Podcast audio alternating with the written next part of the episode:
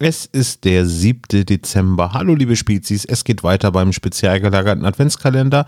Heute mit etwas Besonderem und zwar schließen wir heute Wissenslücken. Und zwar geht es um Aber im Buch XXL und dies ist die erste Inkarnation dieses Formats. Wir holen nämlich die Folgen nach, bei denen wir Folgenbesprechungen gemacht haben, ohne die Bücher dazu gelesen zu haben. Und jetzt möchten wir gerne das, was uns aber im Buch entgangen ist, ergänzen möchten. Und ihr könnt heute natürlich auch wieder etwas gewinnen. Ihr erinnert euch daran, dass die Redaktion Fantastik das 25-jährige Jubiläum feiert. Und wir verlosen anlässlich dieses Jubiläums jeden Tag ein tolles Produkt aus dem Portfolio der Redaktion Fantastik. Und was ihr heute gewinnen könnt, sage ich euch jetzt rasch, nämlich überraschenderweise gibt es heute wieder ein Band Private Eye zu gewinnen, nämlich den sechsten aus dieser Liste. Perfekte Verbrechen. Also, wer an diesem Gewinnspiel teilnehmen möchte, der schreibt auf spezialgelagert.de zu dieser Folge am 7. Dezember einen Kommentar und ihr nehmt damit an der Verlosung teil. Der Rechtsweg ist natürlich ausgeschlossen. Solltet ihr gewonnen haben, werden eure Kontaktdaten an die Redaktion Fantastik weitergeleitet, zwecks der Zustellung des Preises. Wir wünschen euch jetzt also viel Spaß bei Aber im Buch mit Tom und mir und viel Glück bei der Verlosung. Bis morgen. Ciao. Der spezial gelagerte Sonderpodcast.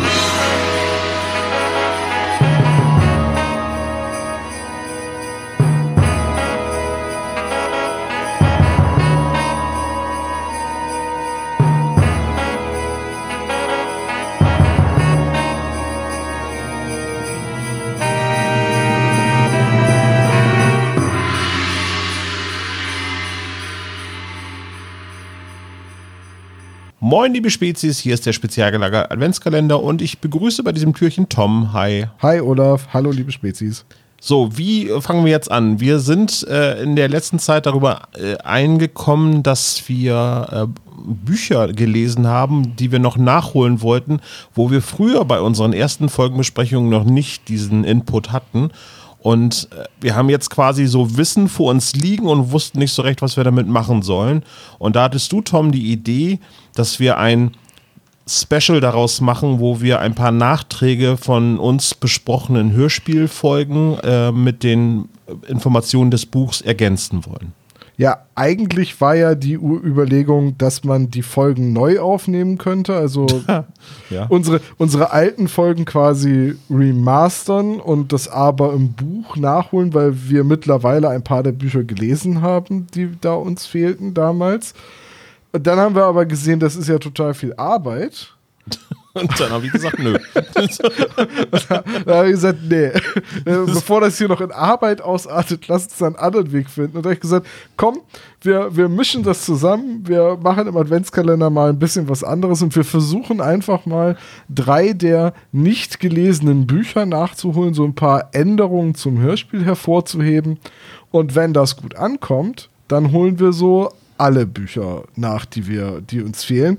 Was für mich dann aber erstmal bedeutet, dass ich rausfinden muss, wann genau ich angefangen habe, die Bücher zu lesen. Ich dachte, es wäre unsere 18. Folge. Nee. Da wir heute aber auch unsere 20. Folge drin haben und ich das Buch definitiv vorher noch nicht gelesen hatte, da bin ich mir ziemlich, ziemlich sicher. Ich habe jetzt in unsere alten Folgen noch nicht reingehört.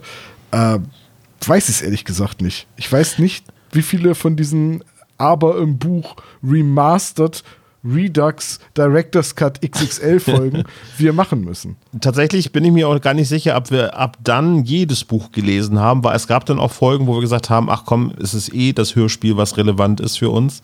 Und also ich glaube, da gibt es auch noch ein paar Lücken dazwischen, aber das müssten wir nochmal aufarbeiten, so.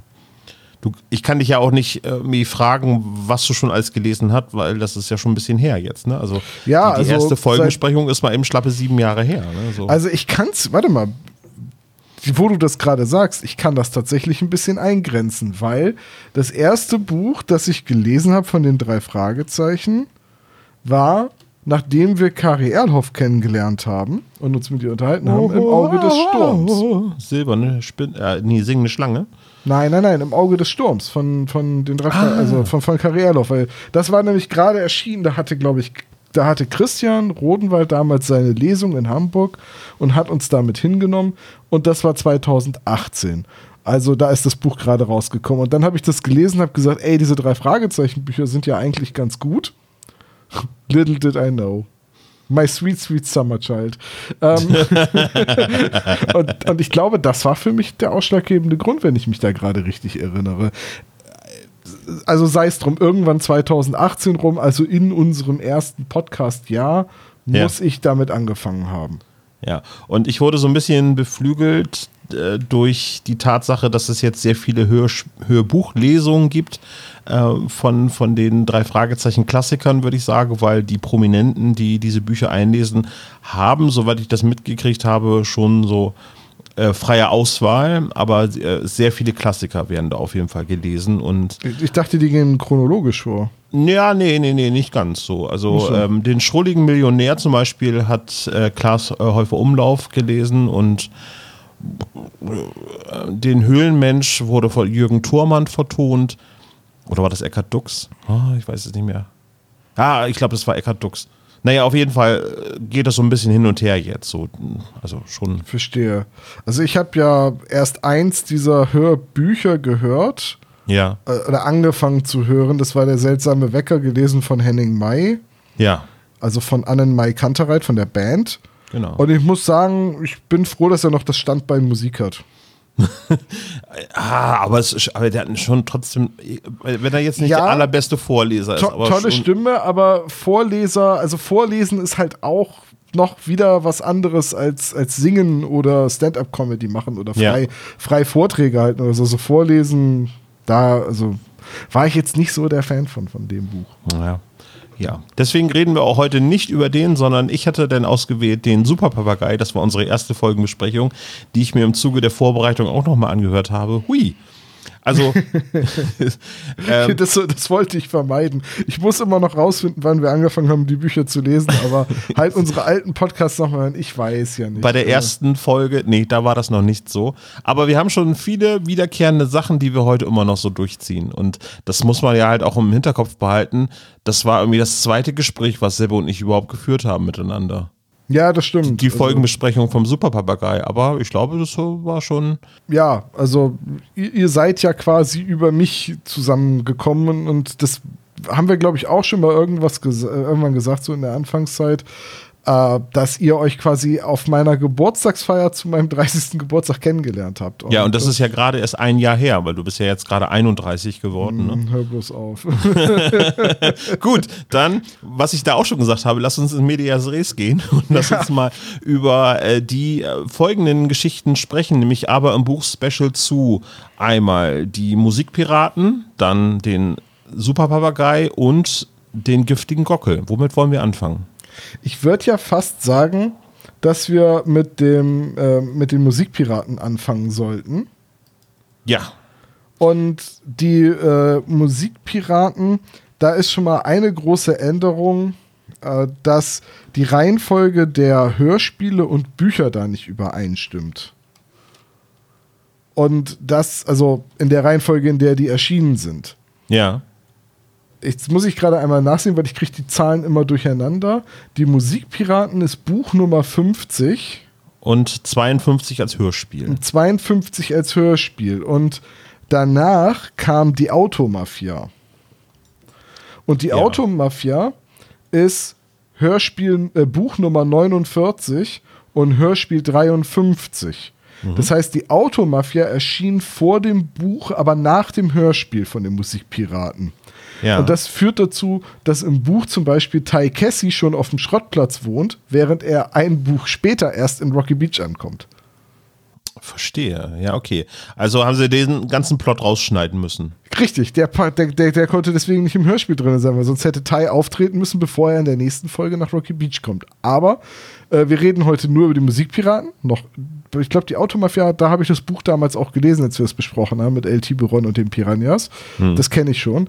Ähm, aber ja, fass doch bitte einmal die, einmal die Musikpiraten zusammen. Oh, ich versuche das jetzt mal eben. Auf einem Flohmarkt äh, werden sie Zeuge davon, dass Raubkopien verkauft werden und an diesem Stand dieser Raubkopie-Kassetten ähm, kommt es zu einem Handgemenge zwischen äh, Asiaten und den drei Fragezeichen. Das ist das, was ich noch so im Hinterkopf habe.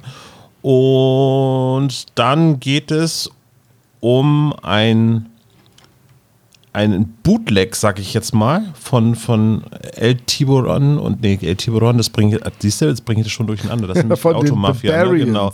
Barbarians, genau. Mit ihrer neuen Scheibe Californian Dreams.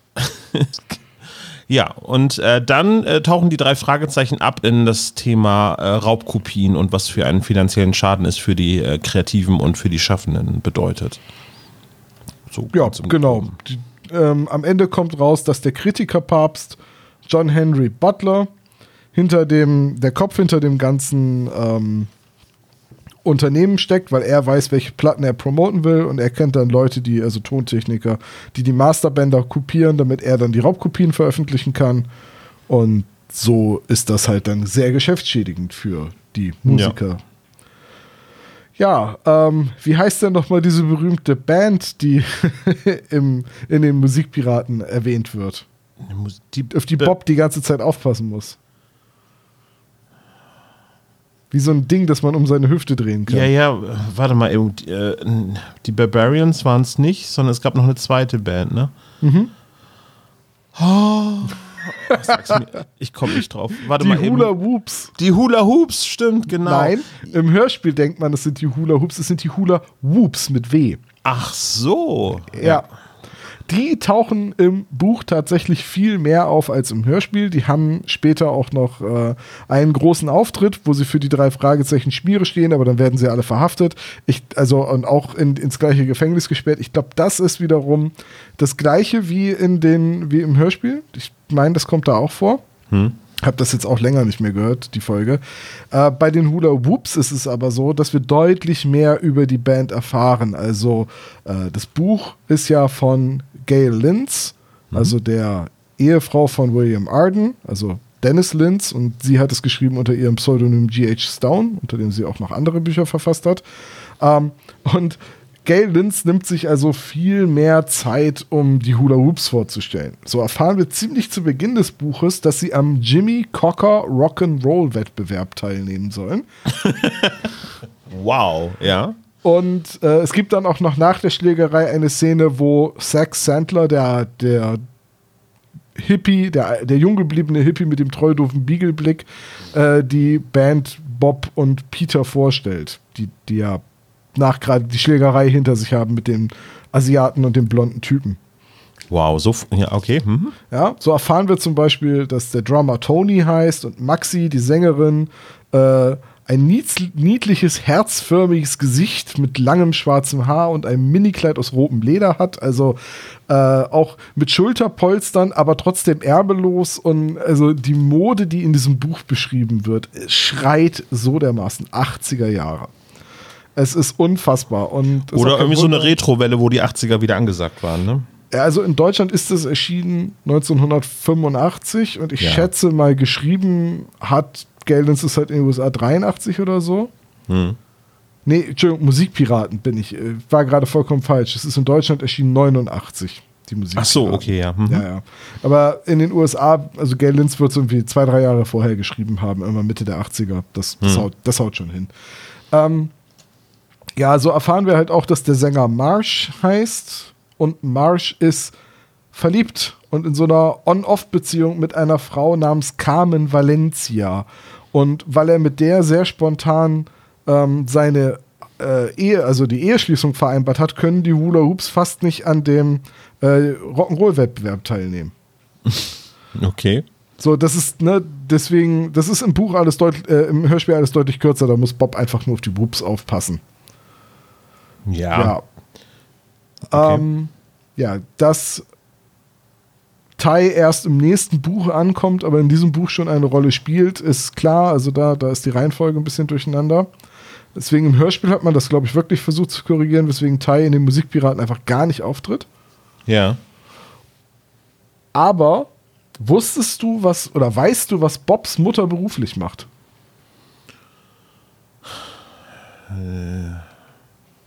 Nee, weiß ich nicht. Sie ist Immobilienmaklerin. Doch, das wusste ich mal. Ja, stimmt, ja. Ich glaube, das hat Christian in seinem Buch geschrieben. ja, das kann sein, ja.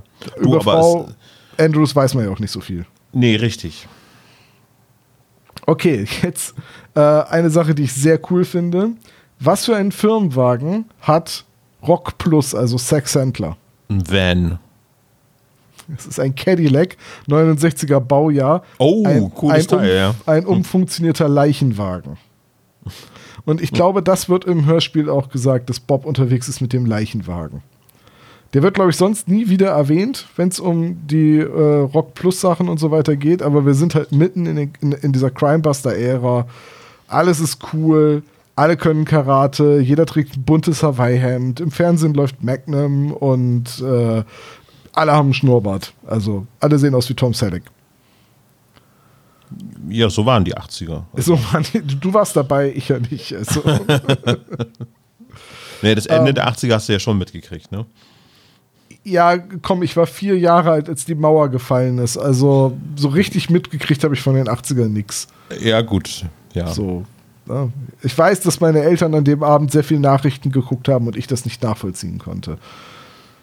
Okay, ähm, sehr schön finde ich, wenn in diesen alten Büchern Computer beschrieben werden, denn die haben bernsteinfarbene Monitore, also die Schrift auf den Monitoren ist bernsteinfarben.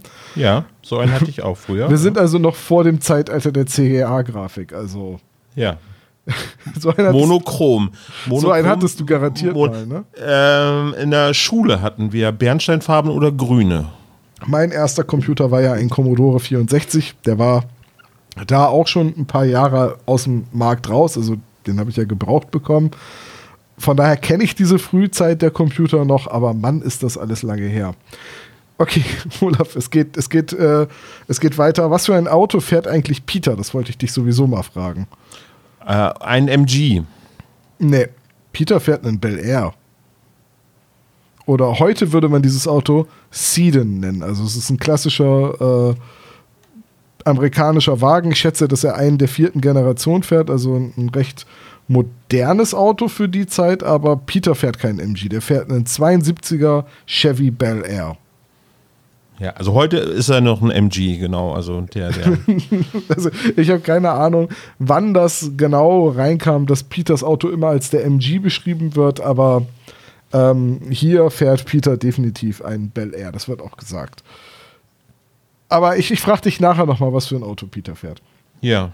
Ähm, Bob ist in diesen Geschichten ein regelrechter Chick Magnet. Also hier jede Frau schmilzt dahin. Er flirtet mit Gracie, der Sekretärin von, vom, vom Konkurrenten von Sex Sandler. Wenn irgendwo Frauen auftauchen, können sie nicht den Blick von Bob weglassen. Also äh, Bob ist einfach, ich kann es nicht anders sagen, der ist Sex on a Stick. Du glaubst gar nicht, wie der beschrieben wird. Zitat: Bob unter den Jungs war wirklich eine Attraktion. Obwohl er gar nicht auf Schau machte. Er war groß, blond, bläugig und sonnengebräunt. Doch seine Hauptwaffe war der Charme, den er ausstrahlte wie ein Ofen die Hitze. Gut, in den anfänglichen Büchern kommen wir gleich nochmal drauf zu sprechen, wird Bob eher als klein bezeichnet und mit Brille, aber. Ja, ja, Bob hat in den drei Jahren, also in diesem Alterssprung zu den Crimebustern, halt einen ordentlichen Schuss gemacht und äh, ja. ja. Das ist äh, dieses hässliche Entlein-Ding, ne? So, ja, ja. Das ist, das ist quasi so dieser Neville Longbottom-Effekt. Huch. also, Bob ist McDreamy in, in dieser äh, in, in dieser Ära. Und das ist auch Bob. Hat jetzt Bezug darauf, dass McDreamy gerade zum Sexiest Man genau, Alive gekürt Genau, ist? genau darauf nehme ich gerade Bezug. 2023 ist, äh, oh, wie heißt der Schauspieler noch? Ähm, Patrick, Patrick, Dempsey. Dempsey. Ja. Patrick Dempsey ist Sexiest Man Alive, aber nur weil Bob Andrews nicht real ist. das könnte man super auf ein T-Shirt drucken. Ne? Nein, das sollte ich nicht zu so laut aussprechen. äh, so, jetzt kommen noch so ein paar, paar Kleinigkeiten, die anders sind im Buch. Es gibt super viele Schlägereien. Peter ja. und, und Bob haben irgendwie Karate gelernt. Justus ist zu dick für Karate, deswegen macht er Judo. Und sie, sie hänseln ihn die ganze Zeit immer, er soll abnehmen, damit er mit zum Karate kann. Und dann gibt es auch immer dieses pubertäre, aber Karate ist viel stärker als Judo und so. Und äh, so, ne, PlayStation ist besser als Xbox. So. So, du hast also früher Judo gemacht, Tom, und hast eine Xbox gehabt. Ich hatte eine Xbox und habe Karate gemacht. okay. Und du? Atari Einigen wir uns auch unentschieden. äh, also es gibt unfassbar viele Schlägereien, also auf dem Markt und dann wird Bob beim Poster aufhängen für Rock Plus überfallen und äh, dann werden sie ja später noch gefangen genommen und also Bob wird von hinten mit einer Pistole bedroht und schafft es dann aber in einer Drehung dem Gegner seinen Fuß unters Kinn zu treten und, und, und solche Sachen. Unfassbar viele sehr unnötige Schlägereien. Okay. Aber Halt halt so ein bisschen nach Chuck, Chuck Norris vergleichen. Ja. Ja, und es ist halt so ein bisschen, es, es ist halt das, ne? Ich verstehe jetzt, wo ich die Bücher von der Crimebuster-Ära nach und nach so lese, total, was vielen Leuten, also gerade den Buchlesern aus den 90ern und den 80ern, halt im Vergleich zur alten Serie gefehlt hat. Die sind einfach sehr anders. Wenn man, so wie ich jetzt, natürlich auch mit den Hörspielen aufgewachsen ist aus dieser Crimebuster-Ära, dann fühlen die sich gar nicht so anders und seltsam unförmig an. Aber so die Bücher, die, die haben doch einen ganz anderen Stil. Allein schon, dass, Bob halt wirklich alles angräbt und auch bei jeder Frau landen kann, die nicht bei drei auf den Bäumen ist. Also, das ist unfassbar. Äh, jetzt kommt noch eine Szene, wo Gail Lynch halt sehr dramatisch beschreibt, wie zwei Gegner, also Brick Talon und sein Handlanger Tarnom, äh, mit abgesägten halbautomatischen Uzi-Maschinenpistolen um die Ecke kommen. Äh, warte mal eben, geht das? Sagen wir mal so, du kannst natürlich bei jeder Waffe den Lauf absägen, aber du solltest das bei einer Uzi nicht tun, weil die wird sehr unpräzise dadurch. Ne, Maschinengewehre sind doch eh schon sehr unpräzise, oder? Also die, da macht die Menge das doch, oder? Ja, und es, also, naja, es kommt auf die Distanz an. Der Maschinenpistole auf kurze Distanz ist natürlich schon eine recht präzise Waffe, aber ist ja jetzt kein, kein, kein schweres Maschinengewehr, was man irgendwie mit zwei Leuten tragen muss oder so. aber das ist halt so eine, das ist wieder so eine richtige Actionwaffe aus den 80er Jahren. So, weißt du, so, so die Arnold Schwarzenegger-Filme. Ja, So. absolut, ja. Uzi. Und ähm, also statt dass ja einfach Maschinenpistole gesagt wird, wird halt wirklich genau diese israelische Waffe, die Uzi genannt und dann auch noch mit abgesägtem Lauf. Also alles ist dramatisch, alles ist gefährlich in diesem Hörspiel. So, ähm, was ist noch groß anders? Am Ende retten halt die Hula Whoops den Tag, weil sie die beiden Handlanger von Brick Talon, Bernie und Craig, ähm, überlisten. Also Maxi, die Sängerin, macht denen schöne Augen und dann kriegen die auf den Deckel, weil natürlich gibt es eine Schlägerei. Ja. Dann versucht noch der, der ähm, John Henry Butler, sich das Schweigen von allen zu erkaufen und die drei Fragezeichen sind kurz gewillt, auf das Angebot einzugehen, weil man mit dem Geld schon sehr viel machen könnte. Also Peter träumt unter anderem von einem neuen Auto. Nee, Bob, Ein MG vielleicht? ja, ja, nee, Bob, Bob will seinen Käfer in Zahlung geben und sich ein komfortables Auto kaufen. Ähm, aber natürlich kommt es so nicht und die äh, Hula Whoops kriegen am Ende beim Mitbewerber von Sex Sandler einen Plattenvertrag. Also, also nicht so richtig Mitbewerber. Er ist ja eine Agentur und der andere ist halt ein Label und die kriegen halt einen Plattenvertrag. So, Bei das dem Lara, wie hieß der noch mit Vornamen? Also dem vom Galactic Sound. Das kommt im Hörspiel vor, Galactic Sound und Mr. Lara. Das Ja. ist da, wo die Bänder geklaut werden. Ja. Ja, und das ist im Prinzip das Buch. Es ist halt doch sehr viel anders als ähm, das Hörspiel. Es gibt halt deutlich mehr Schießereien, Karate-Tritte, Rockstars. Wahnsinn. Also die, die Prügeleien und so, also die, das Actiongeballte, das kriegt man ja in den Hörspielen auch mit. Das konnten sie ja nicht wegdividieren, so, ne? Das, Nee, also es gibt so in dieser ganzen Ära so Comic-Diebe und, und so, da, es gibt Keilereien en masse, also das schon. Aber Ja. die werden halt, also in den Büchern ist es halt immer so, dass dann gesagt wird, Bob machte nach hinten ausgeführt einen Uchi Mawashi Giri äh, Gammen-Tritt. Und, und also da werden immer irgendwelche Karate-Techniken oder ich glaube auch teilweise Pseudo-Karate-Techniken benannt die dann ausgeführt werden. Das ist, das, das ist halt im Hörspiel definitiv nicht drin. Die prügeln sich zwar in der Ära irgendwie deutlich mehr, aber halt nicht so explizit. hm, okay, verstehe. Wobei ich mir schon gewünscht hätte, dass der Satz, oh mein Gott, er hat eine abgesägte halbautomatische Uzi-Maschinenpistole, den hätte Justus schon so sagen können. Das wäre schön gewesen. Das wär, hätte das Hörspiel abgerundet, das fehlt auf jeden Ja. Fall. Ja. Soll ich jetzt mal rübergehen? Wollen wir rübergehen, rü- rüberflattern, sag ich mal, zum Superpapageien? Fl- flattern wir in die absolute Vergangenheit der Serie. Wobei, stimmt ja nicht. Der Superpapagei ist ja nicht die erste Folge, also nicht das erste Buch. Richtig, und das hat auch halt einige Änderungen im Hörspiel äh, mit sich gebracht, äh, weil es in dem Fall Eugenie eingeführt werden muss als, als Bösewicht. Und wenn man sich die richtige Reihenfolge anschaut, dann ist der seltsame Wecker Folge 4, also Buch 4 gewesen und der Superpapagei Buch Nummer 8. Das heißt, Eugenie ist eigentlich schon bekannt. Und äh, dementsprechend äh, musste er jetzt im Hörspiel natürlich so ein bisschen umgeschrieben werden. Aber auch insgesamt ist der Eugenie-Auftritt beim Superpapagei im Hörspiel ja recht kurz geraten. Der kommt eigentlich viel, viel früher, ähm, kommt der in, äh, ins Bild. Ähm, das kann man in der Hörspielfassung vom Superpapagei 2004 schon mithören. Aber erstmal grundsätzlich äh, fangen wir erstmal vorne an. Äh, das Buch beginnt eigentlich genauso wie das äh, Hörspiel oder umgekehrt, das Hörspiel hält sich strikt an dem äh, Prolog oder der Einführung vom, vom Buch. Nämlich äh, Justus und Peter sind ähm, auf dem Grundstück äh, von Mr. Fentress und hören einen Hilfeschrei und sie sind sich nicht sicher, wer da genau geschrien hat. Und dann treffen sie auf den vermeintlichen Mr. Fentress, der aber eben Mr. Claudius ist. Äh, ein dicker, großer Mann. Ähm, ich habe mir ausgeschrieben, eine schöne Formulierung im Buch, die man im Hörspiel nicht wiedergegeben hat. Er hatte eine gut gepolsterte Hand mit einem festen Griff. Schön. Das ist eine schöne Formulierung. Ja, Genau, und äh, Morten steht äh, vor, vor dem Grundstück und wartet und ähm, dann gibt es ja eben halt äh, das, das Übliche, dass sie feststellen, dass ähm, Lucky, also Lucullus, äh, entflogen ist und sie vermuten halt die ganze Zeit, dass es Mr. Fentress ist, bis er dann quasi das Grundstück verlässt und Justus dann den Geistesblitz hat, dass es halt eine Telefonleitung eben zum Haus nicht gibt. Also muss dieser Mann gelogen haben und deswegen kehren sie wieder zurück und befreien den eigentlichen Mr. Fentress.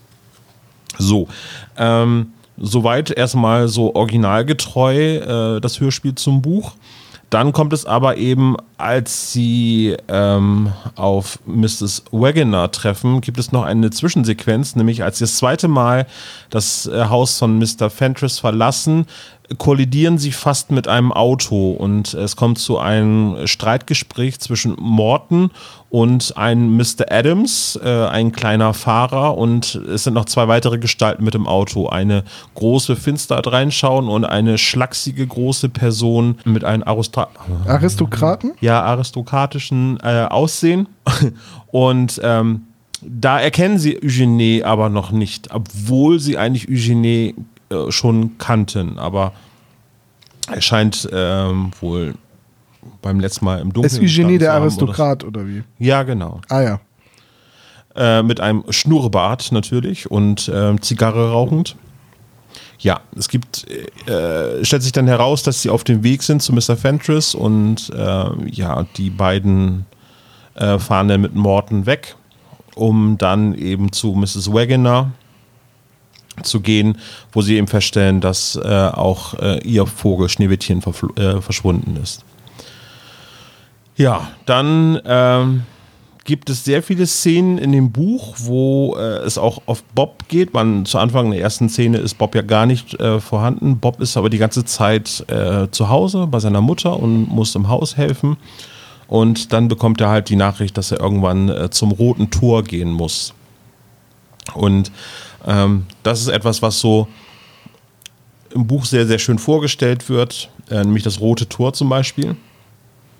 Wusstest du, dass der, äh, also das, das, das Rote Tor ist ja benannt äh, nach dem Feuer vom San Francisco, was auf den Zaun vom äh, Gebrauchtwagencenter T. Jonas ja, dieses, gemalt wurde. Dieser Großbrand von, ich meine, 1905.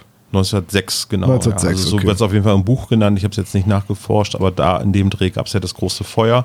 Und ähm, das wurde von äh, Kunden gemalt auf den Zaun äh, von Onkel Titus. Ja, war das, war das nicht irgendwie Theater- und Kunststudenten, denen Onkel Titus besondere Rabatte eingeräumt hat oder so? Ja, genau, ja. Ja.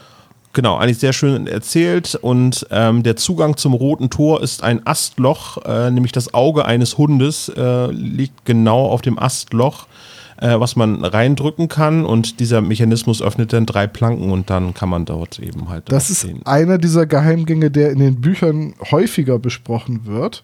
Ja. Und ich meine sogar, dass es in der singenden Schlange ist, wo Ellie Jameson diesen Geheimgang durchschaut und die drei Fragezeichen dann, äh, also Justus dann dazu übergeht, das wieder zuzunageln und zu sagen, nee, wenn der kompromittiert ist, dann will ich den nicht mehr.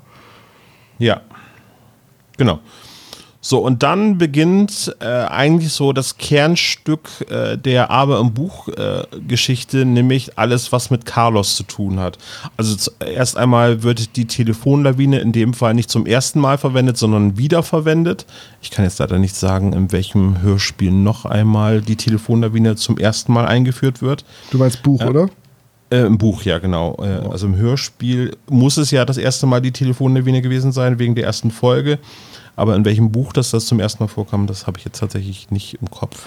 War das nicht, gab es nicht auch eine Telefonlawine im ähm, Terra Castle, dass sie so auf die Immobilie des Schlosses überhaupt erstmal aufmerksam werden? Oder verwechsel ich da was? Ich weiß es nicht. Ja. Da möchte ich jetzt wirklich nicht. Vielleicht verwechsel ich da was. das müssen wir in den Aber im Buch ja. von. Äh, das machen wir im Aber im Buch vom Aber im Buch dann. Ja, genau.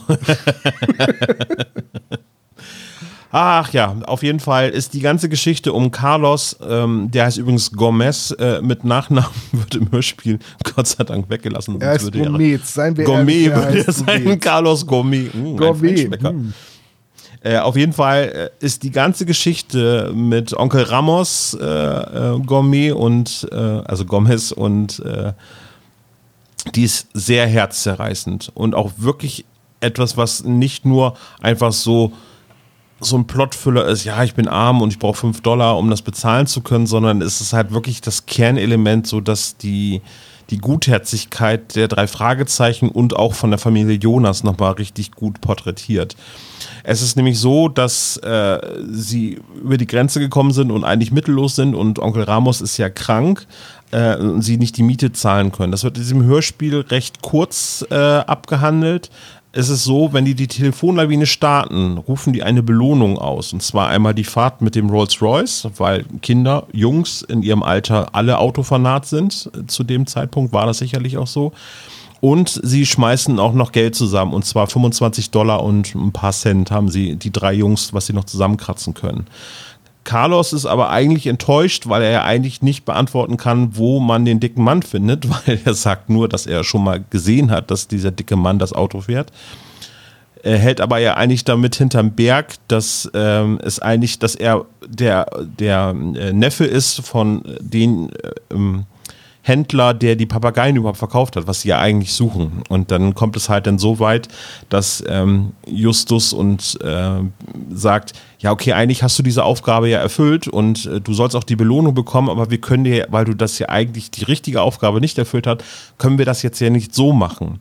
Und dann kommen sie auf das zurück, äh, was sie eigentlich vorher als weiteren Belohnung auserkoren haben, dass, dass diejenigen Jungs, Kinder, die sich auf die Telefonlawine melden, sich etwas beim Schrottplatz aussuchen dürfen. Hm. Und ähm, dann wird das Ganze so halt gedeichselt von Justus, dass äh, Carlos sich äh, auf dem Schrottplatz Sachen aussuchen kann, damit äh, er in der Lage ist, die Wohnung oder das Haus, das ist ja eigentlich nur so ein Bretterverschlag, der hinter einem anderen Wohnhaus äh, sich befindet, angemessen reparieren kann. Deswegen kostet die Miete auch nur 5 Dollar. Die, die Miete kostet nur 5 Dollar, weil das halt so ein Bretterschuppen ist, wo die quasi hausen. Und äh, da ist die Tür kaputt und das Fenster funktioniert nicht richtig und es regnet rein. Deswegen ist Onkel Carlos auch krank geworden, weil es eigentlich alles keine wohnlichen Verhältnisse mehr sind. Und dann bekommt er als Belohnung eine Tür, Fenster und Holzbalken. Äh, und das kostet eigentlich alles mehr als 25 Dollar. Aber Tante Mathilde hat das so weit zurechtgerechnet, dass er noch äh, 5 Dollar wieder zurückbekommt, damit er die Miete bezahlen kann, aber auch ein paar Cent mehr, damit das nicht so aussieht, als wenn sie das so gedeichselt hätten. Hm, Tante Mathilde, die alte Krämerseele. absolut, absolut.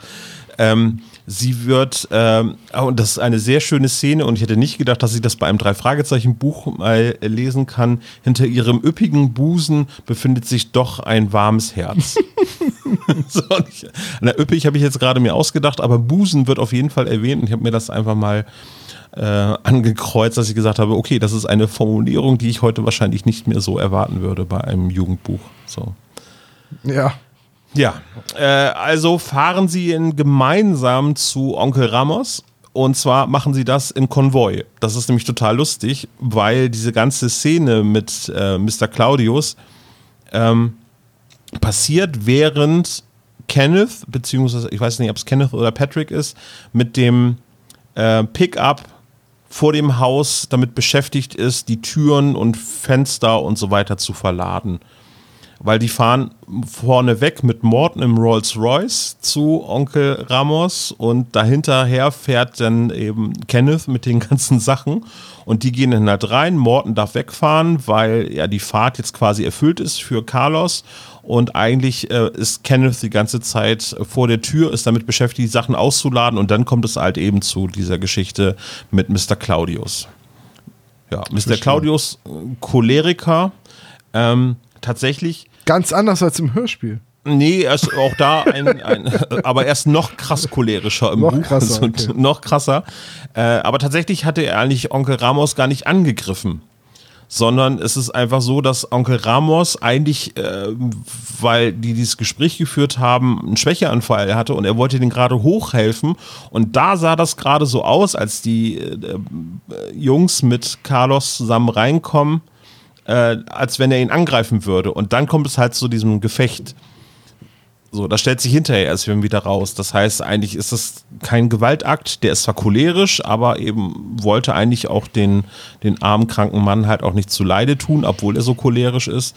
Und dann kam es eher zu dem Handgemenge, weil die Jungs halt gleich eingegriffen haben. Ich verstehe. Also ein, ein, einfach schlechtes Timing. Ja. Okay. Genau. Äh, noch eine schöne Szene, die ich vergessen habe, ähm, dass die Telefonlawine am Rollen ist und auch wo, wo dann festgestellt wird, wie viele Leute man oder wie viele Kinder man in Rocky Beach und in ganz Los Angeles erreichen kann, wenn man eben jeweils fünf Leute anruft und dann nochmal fünf und wieder fünf und wieder fünf. Das äh, findet Bob zu Hause raus.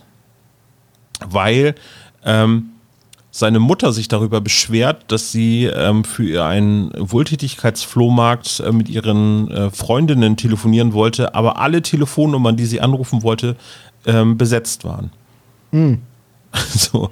Und ähm, naja, da wird Bob dann halt so bewusst, dass äh, das eventuell eine äh, große äh, große Rolle spielt, also dass es einen Impact hat auf das Telefonnetz von Los Angeles, wenn die eben so eine Telefonlawine starten. Ja. Ähm, Blackie wird in dem Moment, Kommissar Zufall, zurückgebracht, äh, weil es ja ein billiger Star ist. Das kennt man aus dem Hörspiel auch. Äh, und der entflieht dann. Also, der kommt nicht sofort äh, mit zu den drei Fragezeichen, was ja im Hörspiel so ein bisschen so suggeriert wird, sondern der knabbert erstmal Peter im wahrsten Sinne des Wortes ein Ohr ab. Der beißt ihn nämlich ins Ohrläppchen und fliegt dann halt weg. Und ähm, aber er hat noch einmal seinen Spruch halt dagelassen. Also den hat er noch einmal gesagt. Ja, genau. So, dann geht es um die Rätsel der, ähm, der Papageien im, im Allgemeinen. Und ein paar konnten ja wiedergegeben werden. Schneewittchen, weiß wie Schnee, rot wie Blut und äh, braun wie äh, Ebenholz. Da, das haben die dann schon als Notizen. Und den Rest der Versatzstücke haben sie halt nicht. Deswegen machen sie sich ähm, auf die Suche nach den weiteren Papageien und starten dadurch eine zweite Telefonlawine.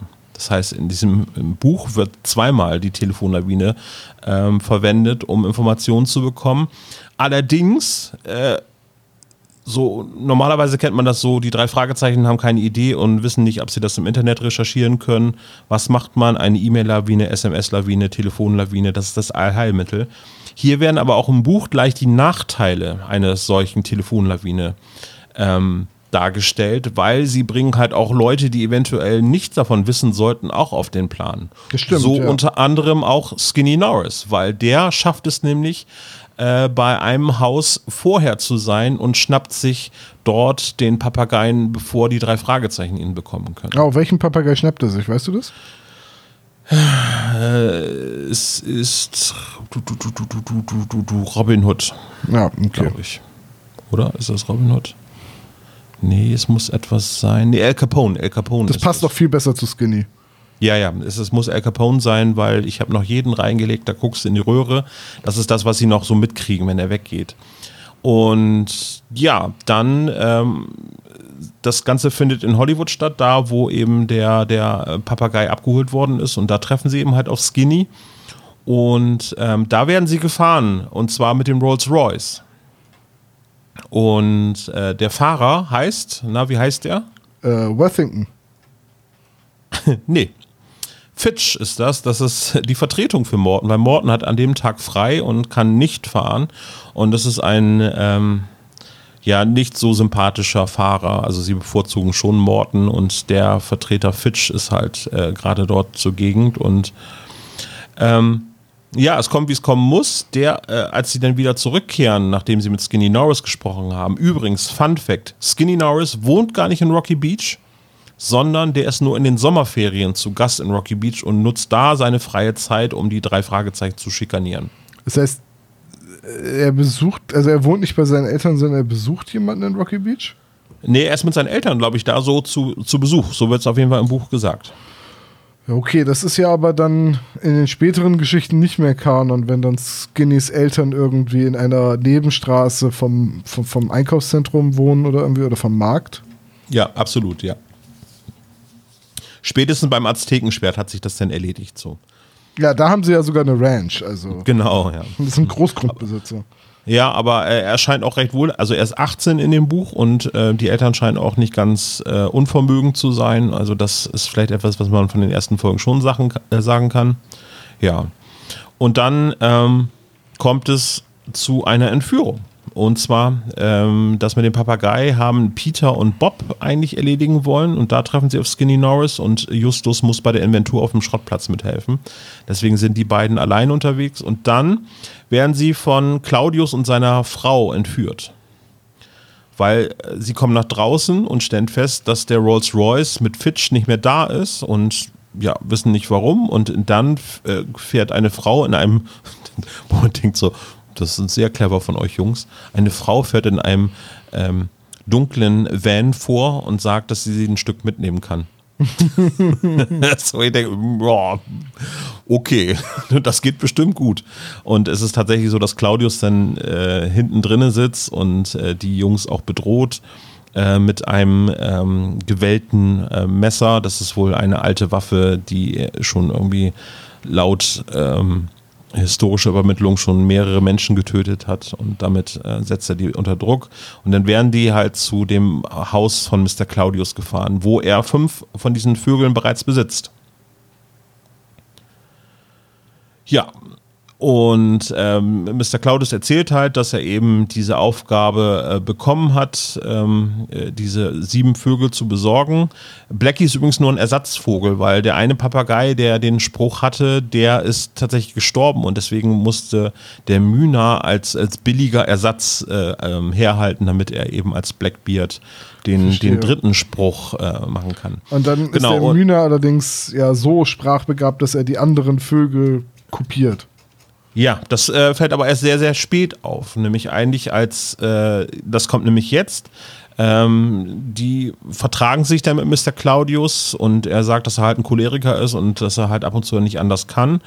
Und dass Eugenie immer schon einer seiner großen Widersacher ist und er ihn versucht halt Kunstsachen wegzuschnappen und er ein Verbrecher ist, der allerdings nicht in den USA gesucht wird. Das heißt, in, in den USA kann er sich eigentlich relativ frei bewegen, weil er sich hat wohl hier noch nichts äh, zu Schulden kommen lassen hat, was auf jeden Fall zu einer Anklage oder so geführt hat. Hm, ja, gut. Ist, glaube ich, auch, er wird im seltsamen Wecker wird, glaube ich, auch gesagt, dass er mit internationalem Haftbefehl, also quasi Interpol, ihn sucht. Ja.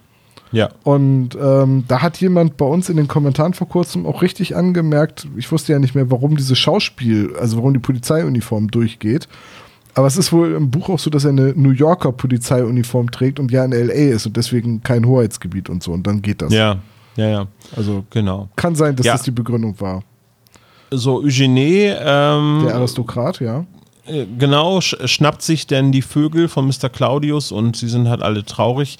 Äh, Claudius weiß in dem Moment nicht, dass, äh, dass die drei Fragezeichen Blackbeard besitzen. Äh, aber er kann auf jeden Fall sagen, wie die Papageien in welcher Reihenfolge ihren Code äh, preisgeben. Aber, und das ist das Lustige, Mr. Claudius konnte von den Vögeln, die er besorgt hat, nichts herausbekommen bisher. Weil die alle nicht mit ihm reden wollen.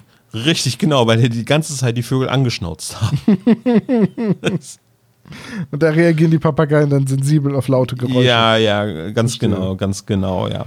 So, und ähm, Skinny, ähm, Skinny ist damit beteiligt. Es gibt also eine Autoverfolgungsjagd, wo Skinny bei Eugenie mit im Auto sitzt und dann gibt es eben halt einen, einen Showdown sozusagen der Verfolgungsjagd, dass Mr. Claudius am Abgrund parken muss und auf der anderen Seite steht das Auto von Eugenie und dann äh, nimmt Eugenie halt die Vögel an sich und Skinny wird dann von Eugenie vor die Tür gesetzt und der muss dann halt gestehen, dass er ähm, von, von Eugenie ähm, das Angebot bekommen hat, ihm zu helfen, äh, eben diese Papageien aufzutreiben, weil ein Verbrecher äh, sich die schnappen möchte. Das heißt, Eugenie hat den Spieß umgedreht und hat das so aussehen lassen, dass Mr. Claudius für Skinny Norris halt eben der Verbrecher ist. Verstehe. Ja, und am Ende wird er halt vor der Tür gelassen und auch die äh, Mr. Claudius und die beiden Jungs lassen ihn dann dort stehen.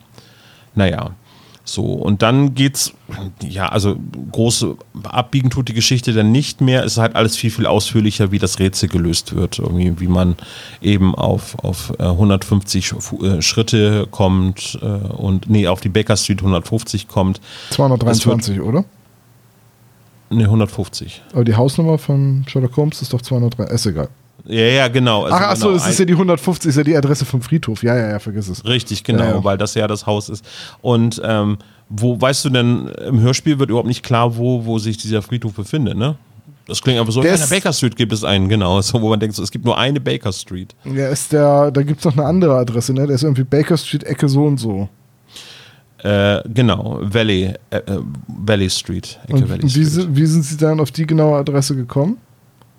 Ähm, weil sie tatsächlich herausfinden, wo es eine Baker Street gibt, wo es einen Friedhof gibt, das finden sie dann schon raus, aber die Okay. fahren dann eben halt zu einem Ort, nämlich äh, Muteria Valley heißt der Ort. Achso, der ist es Nee, natürlich nicht, in, nicht in Marita, Rocky Beach. Marita Valley heißt der Ort, genau. Ja. Ja, okay. Ist also nicht in Rocky Beach, der Friedhof. Richtig, genau. Und äh, auch da werden sie von Kenneth gefahren und der wartet vor dem Friedhof und die Jungs sagen auch, dass es ein bisschen länger dauert. Und dieses ganze Showdown-Dings mit alles wird auf dem Friedhof geklärt, das passiert so nicht im Buch, sondern es kommt, es gibt diese Schnitzeljagd, dass es halt da drei Grabst- Grabsteine gibt der Famili- Familie Rosewood.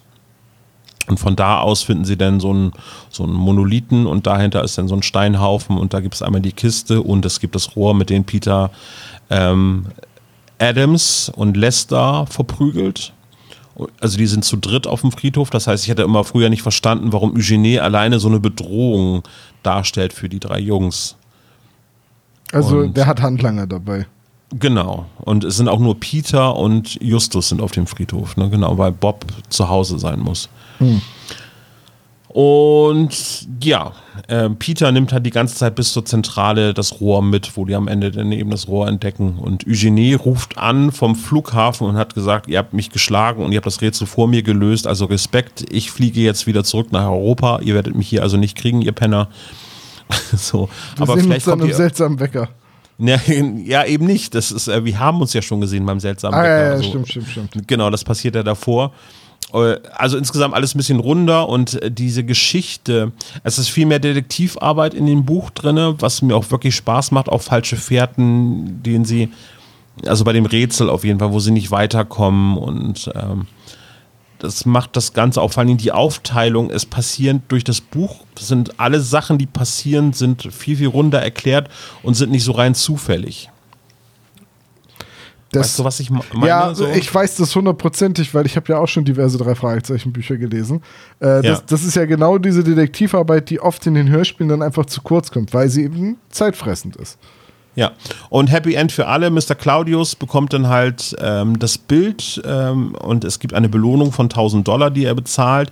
Diese 1000 Dollar gehen natürlich an Carlos und äh, seinen Onkel Ramos. Und, Damit die sich äh, schöneres Wellblech für ihre Hütte kaufen ja. können, oder? Genau, ja. Nee, äh, Onkel Ramos geht zurück nach Mexiko in sein Dorf, wo er sich wieder auskurieren kann. Und Carlos, der arbeitet fortan als äh, Angestellter bei der Autovermietung von Morton. Wie heißt die Autovermietung? Wird das gesagt? Nee, da wird es nur, wird nur von Autovermittlung gesprochen. Okay. Die wird erst später bekannt, ne? Also bei Tödliche Spur, da wird das Da, da heißt sie dann ja irgendwie der Autoverleih von Mr. Gelbert oder von Gelbert. Gelbert, genau, ja, genau. Die hat in den Büchern mehrere Namen, diese Autoverleihung, deswegen. Ja, mal Gilbert, mal Gelbert und so. Ja. Ja, manchmal Easy Ride und noch irgendeinen Namen. Also das, diese äh, Autovermietung von Morton wechselt je nach Ära der drei Fragezeichen auch den Namen. Ja, das ist halt so eine, so eine Steuergeschichte, ne? Also Mr. Gelbert hat halt immer den, den Namen der Firma gewechselt, weil eben da. Immer wenn er eine neue Kontoverbindung auf den Caymans braucht. Ja, und es gibt halt äh, noch einmal so die Zusammenfassung bei Albert Hitfield, beziehungsweise ähm, auch Alfred Hitchcock, der diese Geschichte natürlich, er hat gesagt, oh, ich habe euch doch losgeschickt, um nach einem Papagei zu suchen und jetzt geht es um verhaftete Diebe, nämlich äh, die beiden Helfershelfer Lester und Adams. Ah nee, die werden ohne Geld zurückgelassen. Naja, auf jeden Fall, Kunstdiebstahl wird aufgeklärt und äh, ja, macht das Ganze am Ende noch so ein bisschen schöner. So. Also es wirkt alles so, so schön und tatsächlich muss ich sagen, also ich liebe das Hörspiel Super Papagei. Es ist schon gut. Das liegt dann natürlich auch aus Reminiszenz, weil das einer der ersten Hörspiele ist, die ich gehört habe. Aber ich, als ich das jetzt so ähm, das gelesen habe und nochmal das Hörbuch dazu gehört habe, habe ich so eine richtige Gänsehaut gehabt, wie schön das erzählt ist. Es ist sehr viel alte Sprache mit dabei, äh, was auch sehr charmant ist, aber es ist halt so unheimlich auch alles ah, mehr detektivisch, als es beim Hörspiel überhaupt so rüberkommen kann aufgrund der Kürze. Hm, ja, Ja. Ich, ich weiß total, was du meinst. Ja. Ja. Ja, also das sind so die Unterschiede zum Superpapagei. Aber wo wir beim Thema Geflügel sind, Oh, wow. Überleitung aus der Hölle. So genau. gehen wir doch mal weiter zum giftigen Gockel. Ja. Und der beginnt ja damit, dass Justus und Peter im Krankenhaus ankommen und Peters Freundin Kelly besuchen, die ja gerade eine Blinddarm-OP hinter sich hat und deswegen bettlägerig ist. Äh, wir sind in den 80ern, wir sind in der Crimebuster-Ära und ähm, Schlüsselloch, minimalinvasive Chirurgie gab es noch nicht. Jetzt, jetzt aber mal, es ist aber nebensächlich, weil die wichtige Frage ist eigentlich, Olaf, was für ein Auto fährt eigentlich Peter Shaw? Ein MG? Das ist leider falsch. Du darfst noch Ah. mal raten. Wenn du möchtest, darfst du noch mal raten. Ähm, Vielleicht möchtest du ja sagen, eine 69er äh, Bel Air. ja. Nee, ist falsch. Er fährt einen 81er Scirocco. also, Ja. also die Autos sind ähm, hier Wechselware. Genau, Verschleißteil. genauso wie die Haarfarben der Freundin. Kelly wird oft als blond beschrieben, Hier ist sie rothaarig.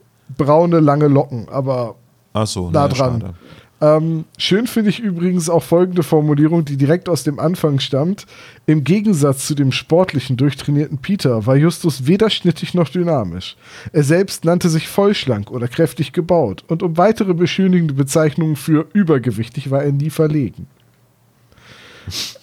Es ist halt irgendwie auch so ein bisschen aus der Zeit gefallen. Ähm, wir sind Crimebuster-Ära und wir sind bei Megan und William Stein. Die hatten Ja. ursprünglich mal einen Mitmachfall geschrieben, den weinenden Sarg, Ja, mit Michael oder Michael. mit Michael Cross aus Detroit, der quasi der Point-of-View-Character für den Leser ist in diesem Mitmachbuch, und Ja. sind dann für die Crimebuster nochmal zurückgeholt worden als Autoren. Und man muss sagen, dass, wie gesagt, Crimebuster, 80er Jahre, wir nehmen das alles nicht ganz so ernst und es gibt viel Prügelei und es ist ein bisschen so wie eine Folge A-Team. Also da muss ich, muss ich bei diesen Büchern sehr oft dran denken, so in diese 80er Jahre Action-Sitcom-Sachen. Ähm, Denn eine wichtige Frage: Gibt es eine Hubschrauberverfolgungsjagd? Äh, nein. Es gibt Ah. in dieser Folge leider keine Hubschrauberverfolgungsjagd, aber es ist alles sehr drüber und sehr überzogen. Zum Beispiel, also Big Barney Crown gesprochen von Wolfgang Völz. Das ist natürlich eine großartige Rolle. Es ist ein, ein übergroßer, also ein übermenschengroßer Charakter durch Wolfgang Völz. Aber im Buch ist der noch so viel abgedrehter. Der trägt zum Beispiel immer Jogginganzüge. Immer. Und das sind immer irgendwelche glänzenden oder grell bunten Jogginganzüge. Also als sie ihn jetzt das erste Mal im Krankenhaus treffen, trägt er einen an die Amerika-Farben erinnernden blau-weiß-schwarz, äh, blau-weiß-roten Jogginganzug. Oh, ich, äh, ich äh, kenne jemanden, der äh, ist Inhaber eines relativ äh, gut laufenden Einzelhandels und äh, der trägt ausschließlich Adidas Jogginganzüge. Ist der bei der Mafia? Auch so, nee, Ach so, ist auch nicht Russe. okay. Ja, gut. Aber alle Stereotypen bedient. Ähm, hier in dieser Ära steht das Wohnhaus der Familie Jonas auf der anderen Straßenseite vom Schrottplatz. Das tut es beim Superpapagei übrigens auch. Genau, das ist äh, irgendwie, wenn das irgendwann mal geändert wurde, dann erst in der deutschen Vorstellung, also in den, in den deutschen Büchern, dass da der äh, Schrottplatz halt auch das Wohnhaus beinhaltet. Das ist hier Ja. immer nicht so, weswegen die drei Fragezeichen überhaupt erst die Geheimgänge brauchen, damit sie außerhalb der Öffnungszeiten trotzdem auf den Schrottplatz können, ohne dass Tante Mathilda das immer mitkriegt. Das ist eine sehr schöne Begründung, ja. Das ist eine super Begründung, die Robert Arthur sich da ursprünglich mal überlegt hat. Oh, Ähm, das mag ich noch mal eben kurz ergänzen. Bei der Inventur, die Justus mitmacht, wird übrigens fast die Zentrale aufgedeckt.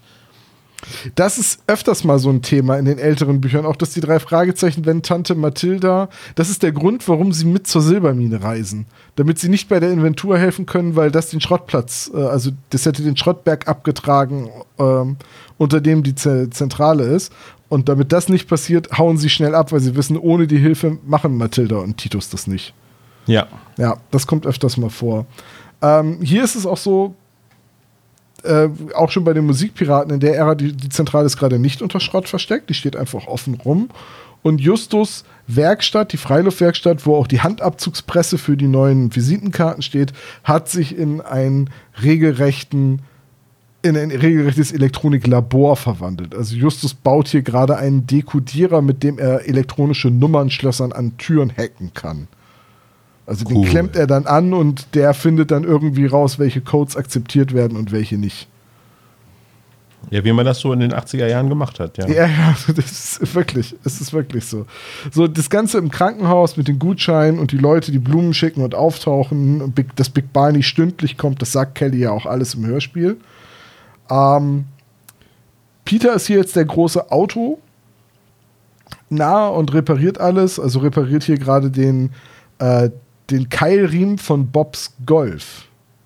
Bob hat nämlich keinen VW Käfer. In dieser Folge hat Bob einen Golf. Einen Golf. Und Peter Einen fährt, roten Golf. Offenbar. Peter fährt einen Scirocco, das ist auch ein VW. Ja. Also hier sind sie Volkswagen-Fans. Oder ist das eine äh, pusherte ähm, Übertragung? Vielleicht. Sehr schön übrigens. Sean Fellows, der äh, Verlobte von Julia Brown, also von der Tochter von Big Barney, die ja diesen Autounfall hat, der, die, der das Ganze erst ins Rollen bringt. Ja. Der Autounfall, der etwas ins Rollen bringt. Egal. ähm, Sean Fellows Naja, also Radkappen und sowas. ne? ist aus der Sicht von Big Barney als Schwiegersohn vollkommen ungeeignet, weil er Vegetarier ist. Und deswegen gefällt ihm Justus so gut, weil er hat. Ähm, Du glaubst gar nicht, wie gut Justus Big Barney im Buch gefällt. Justus kennt die gesamte Firmengeschichte der, der Firma Crown in- und auswendig. Er kann Big Barney auf Kommando direkt erzählen, wann die Firma äh, die Karottenstreifen in den gemischten Salat dazu getan hat. Also er weiß genau das Datum, ab dem im gemischten Salat in den Chicken Crown Restaurants auch Karottenstreifen enthalten waren. Und dann sagt, er in so einem, sagt er in einem Nebensatz auch noch so, das war übrigens auch, als die Salatmenge um 30% reduziert wurde. Also Justus weiß alles. Es gibt eine Szene im Hörspiel, wo Justus so aus dem Nichts plötzlich ein Datum murmelt und sagt so, hä, hä, am irgendwas. So am 23. irgendwas. Und genau aus, aus der Firmengeschichte zitiert. Wo man sich im Hörspiel fragt, woher weiß er das eigentlich? Im Buch weiß er solche Dinge die ganze Zeit. Er weiß alles über die Firma Crown. Er, er ist der größte Fan von diesen Grillhähnchen. Er hat später ein T-Shirt an, also sie gehen zu so einer zu so Werbeaufnahmen, wo Big Barney einen Werbespot dreht und dabei trägt Justus sein 10 Jahre Crown Chicken Jubiläums T-Shirt. Und äh, Big Okay, Barney cool, ja. möchte den am liebsten adoptieren. Also er sagt auch immer, ähm, er sagt dann durch, das Fenster von der in, in den Regieraum, also wo die Techniker und so weiter sitzen und der Regisseur sagt er halt auch so, ich kann noch nicht anfangen, außer ihr sagt mir, dass mein Junge da ist. Ja, ja, die sind alle hier. Sehr gut. Justus, mein Junge, schön, dass du da bist. Also die anderen sind kackegal, auch Julia, die aus dem Krankenhaus wieder raus ist. Also er liebt seine Tochter, das wird sehr deutlich, aber Justus vergöttert er. Also ich glaube, äh, das ist Justus ist der größte Fan von ihm und deswegen ist Big Barney der größte Fan von Justus. Sehr gut. Scheiß auf Onkel, Onkel Titus und Tante Mathilda. So. Ähm, Bob schlägt der Krankenschwester vor, dass man ihr ja ein Beatles-Lied vorsingen könnte, wenn sie einen dafür zu Julia Brown ins Zimmer lässt. Es ist sehr, sehr random, dass er das macht und später kommt die Schwester an und sagte, jetzt wäre doch ein guter Zei Zeitpunkt, um I Want to Hold Your Hand zu hören. Also sie will da, dass, dass Bob ihr was vorsingt. Äh, Justus trägt übrigens ein T-Shirt mit der Aufschrift Fasten bringt Frust. Okay. So, ähm, gut, dann ist vieles gleich, ne? Pandro Mischkin, Don De La Sandro mit seinen Miracle Tastes, noch ein Bonbon. Ähm, Pandro Mischkin, der ist übrigens, Pandro Mischkin ist derjenige, der die ganze Zeit in so Militär ähm, Metaphern spricht. Der den Ja. Chef als den General bezeichnet und so weiter. Im Hörspiel klingt das so, als wäre das einfach der übliche Umgangston.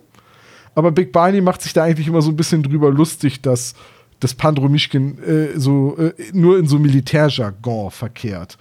Gibt dann später noch eine Szene, als rauskommt, dass Pandro Mischkin Big Barney hintergangen hat, dass Big Barney dann zu seiner Kochschürze geht und ihm die goldenen Hähnchenabzeichen runterreißt, als würde er ihn degradieren.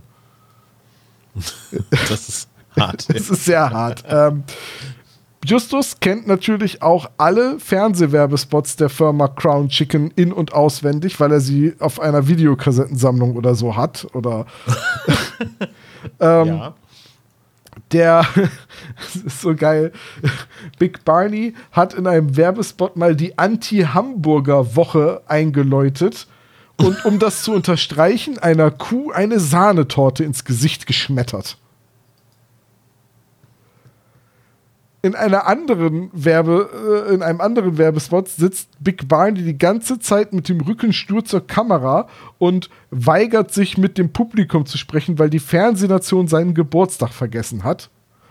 Äh, Und in, dem, in einem Werbespot zu, ähm, zum Crackling Chicken und zum Burning Barbecue hat sich Big Barney als Standesbeamter aus Las Vegas verkleidet und verheiratet zwei Hühnchen miteinander, die ein Smoking und ein Hochzeitskleid tragen. Okay. Es ist so schade, dass das im Hörspiel überhaupt nicht vorkommt, wie abgedreht Big Barney Crown eigentlich ist. Ähm, die drei Fragezeichen beobachten, dass Big Barney bei den Dreh, äh, also bei den Filmaufnahmen, zum, also bei dem Dreh zu seinem Werbespot, das Hähnchen, das er vor der Kamera abbeißt, nicht isst, sondern sofort nach, der, nach dem Take ausspuckt. Und das über fünf Stunden lang. Also, dass er fünf Stunden lang keins seiner Hähnchen auch nur isst. Ach so, wegen der, weil er weiß, ja, okay. Hm. Weil, weil sie denken, ja, das ist ja vergiftet und er will sich ja natürlich nicht selber vergiften und so. Es Ja. hat natürlich einfach den Hintergrund, dass Big Barney äh, zum einen nicht gerne Hähnchen isst, sondern sich auf dem Weg, sie verfolgen ihn dann auch noch, auch noch bei einer Konkurrenzrestaurant einen riesigen gemischten Salat holt. Und als sie ihn darauf ansprechen, sagt er auch, ey Leute, ganz ehrlich, ihr könnt nicht fünf Stunden lang Hähnchen essen bei den Drehaufnahmen. Das macht doch jeder, dass man die Sachen ausspuckt, man platzt doch sonst. Das ist halt die einfache Begründung. Die, die, die lenkt natürlich so ein bisschen den, den Verdacht auf ihn. Ähm, dann gibt es noch eine Szene, wo sie auf die Aufzuchtstation von Big Barney fahren, also in den Aufzuchtsbetrieb, wo die ganzen Hühnchen sind. Und da lässt sich gerade der Michael Argenti rumführen, der ja plant, das zu übernehmen. Also der ja quasi angedroht, angekündigt hat, dass er Big Barney Crown aufkaufen will. Mhm. Der, ne, der muss halt die ganze Zeit auch immer so ein bisschen als der mögliche Verdächtige im Hintergrund sein. Ja, dann kommen noch so Kleinigkeiten. Ähm, Im Radio läuft Musik der Stone Bananas. Das ist eine Band, die bei äh, Rock Plus unter Vertrag ist. Wir erfahren, dass Mr. Sweetness ein Nachbar von Don De La Sandro ist und jemand ist, der bei den Marines rausgeflogen ist, weil er denen zu brutal war. Mhm. Also es wird gesagt bei der Marine, aber ich glaube, das ist einfach nur eine schlechte Übersetzung, weil bei der Marine ist man ja Seemann und als Spezialeinheit und so weiter sind ja eher die Marines, also die Marineinfanterie, äh, bekannt. Ich würde es auch so übersetzen, Ja. wahrscheinlich, ja. Justus, das Decoder geht kaputt und das Einzige, was er dekodieren kann und immer im Display anzeigt, ist der geheime Türcode der Zentrale. okay, ja. Weswegen dann die ganzen Freundinnen und so weiter, die bei dem Einbruchsversuch dabei sind, die dann auch kennen. Äh, und Peter nennt Kelly in dieser Geschichte durchweg immer Kleines. Und das ist sehr unangenehm, weil irgendwie Kelly hat dann ja was belauscht oder hatte irgendwo was mitbekommen. Also, nee, Kelly hat beobachtet, wie Julia Crown ihre Handtasche in den Kofferraum wirft. Und dadurch kommen sie drauf, dass die Handtasche wahrscheinlich im Kofferraum ist. Und dann sagt Peter: Hey, Justus, ähm, Kelly will dir was erzählen. Reicht ihr den Hörer und sagt: Hier, bitte, erzähl, was du, erzähl Justus, was du gesehen hast, Kleines. Oh. Das ist, das klingt nicht so niedlich, wie es wahrscheinlich gemeint ist. Das wirkt doch sehr, sehr herabsetzend. ja, Naja, fühlt sich so an, ja. äh, der Rest ist halt ziemlich genauso. Na, es kommt halt raus, das Multisorbitane, der Geschmacksverstärker ist, von Miracle Taste, der krebserregend ist. Und das Pandromischkin da von Don de la Sandro geschmiert wurde, das zu verbergen. Und dann kommt genau das mit Rocky Beach ganz vorn, den Preis, den dann die ähm, drei Fragezeichen von Big Barney ver verliehen kriegen. Das ist dann alles exakt genauso. Und wie gesagt, dann kommt halt die Szene, wo die goldenen Hähnchennadeln von der Kochschürze runtergerissen werden. So, sie sind entlassen. Geben Sie mir sofort Ihre Dienstwaffe. Aber da, das sind die Unterschiede zwischen Giftiger Gockel, Hörspiel und Buch. Also, die sind gar nicht so weit auseinander. Ach, aber diese wunderbare Szene, wie Big Barney einer Kuh eine Sahnetorte ins Gesicht wirft, das ist auch wirklich nur in den 80er Jahren komisch gewesen.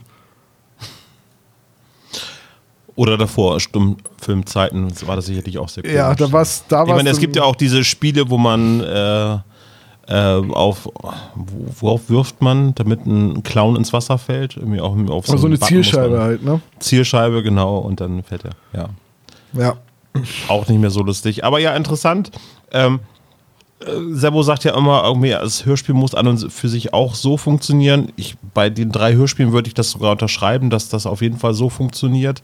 Äh, die Bücher ergänzen das halt auch nochmal schön. Also umgekehrt, es ist ja eigentlich erst das Buch da gewesen und dann das Hörspiel, aber ähm, es sind noch viele kleine Details, die die Geschichten der drei Fragezeichen, gerade bei den frühen Büchern, so was ich das äh, so bisher mitbekommen habe, noch ein bisschen mehr abrunden und das ist halt wunderschön. So. Ja, also eine, die Bücher sind halt in ihrer Erzählung immer ein bisschen konsistenter, weil du mehr Zeit hast zu begründen, warum was als nächstes passiert. ja, Ich finde aber, dass 95% der Hörspiele auch ohne das Buch funktionieren. Aber die Bücher bereichern die Handlung dann doch enorm. Also hier jetzt beim Giftigen Gockel würde ich sogar so weit gehen und sagen, da kommt nicht so viel Neues hinzu beim Buch. Es ist aber so viel abgedrehter und das, also ich glaube, die Steins, das, hat, das Gefühl hatte ich auch bei, beim, beim weinenden Sarg, bei diesem Mittwochfall, die, die nehmen das halt nicht so richtig ernst mit den drei Fragezeichen. Die haben halt unfassbar viel Dinge so auf, auf einen Gag, auf eine Pointe geschrieben. So, ich Ja. meine, Justus, der ein T-Shirt trägt mit der Ausschrift Fasten macht Frust und so.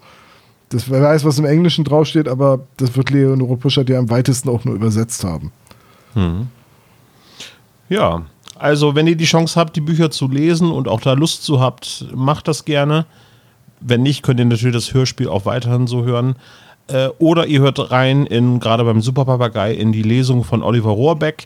Ähm, da kleines Funfact, die meisten Hörbücher dauern ungefähr so vier Stunden. Oliver Rohrbeck hat nochmal eine Dreiviertelstunde oben drauf gepackt, weil er es wirklich ähm, sehr ausführlich vorliest. Also das nicht so runterrattert. So. Vielleicht passiert auch einfach beim Superpapagei unheimlich viel, wo er sich halt viel Zeit für lässt. Ich glaube halt, unheimlich schön. der Superpapagei hat halt einfach auch in Deutschland so eine Sonderrolle in den Hörspielen, weil es halt das erste war. Ja, absolut, ja. Also, ja, Tom, das war sehr bereichernd, fand ich. Wir hatten uns, Fun Fact, äh, auf, 20, auf, auf, eine halbe Stunde geeinigt, ja. Auf eine halbe Stunde geeinigt, ne, genau. Wann diese halbe Stunde anfängt, das wissen wir nicht so genau. Wir sind jetzt auf jeden Fall am Ende dieser kleinen Tür angekommen. Das hat Spaß gemacht. Tom. Ja, das war interessant und ihr könnt mal Feedback geben, ob ihr für die anderen Bücher, die wir damals nicht gelesen haben, ob wir die jetzt lesen sollen, damit wir dann das hier für die anderen Bücher wiederholen können. Genau, das muss man mit Vorsicht so ein bisschen formulieren, weil das bedeutet für uns unheimlich viel Arbeit. Ja, aber, aber vielleicht macht den Sebo auch mal mit und dann macht jeder ein Buch, dann geht das ja auch. Genau, und es kommt ja wieder ein Adventskalender. Ja. Oder vielleicht vorher, es wird, mal gucken. Es wird wieder Kalender es, werden. Es, wird wieder gefrühstückt werden und es wird auch wieder Kalender geben. Gut, dann machen wir das Tür für heute zu. Machen das war der SSP Adventskalender 2023. Bei dem Tür weiß ich jetzt nicht, äh, fügen wir hier eine Zahl ein. Irgendwas 1. zwischen 1 und 24. 24. Ja. Also, Macht's gut. Ciao, Bis ciao. morgen. Ciao.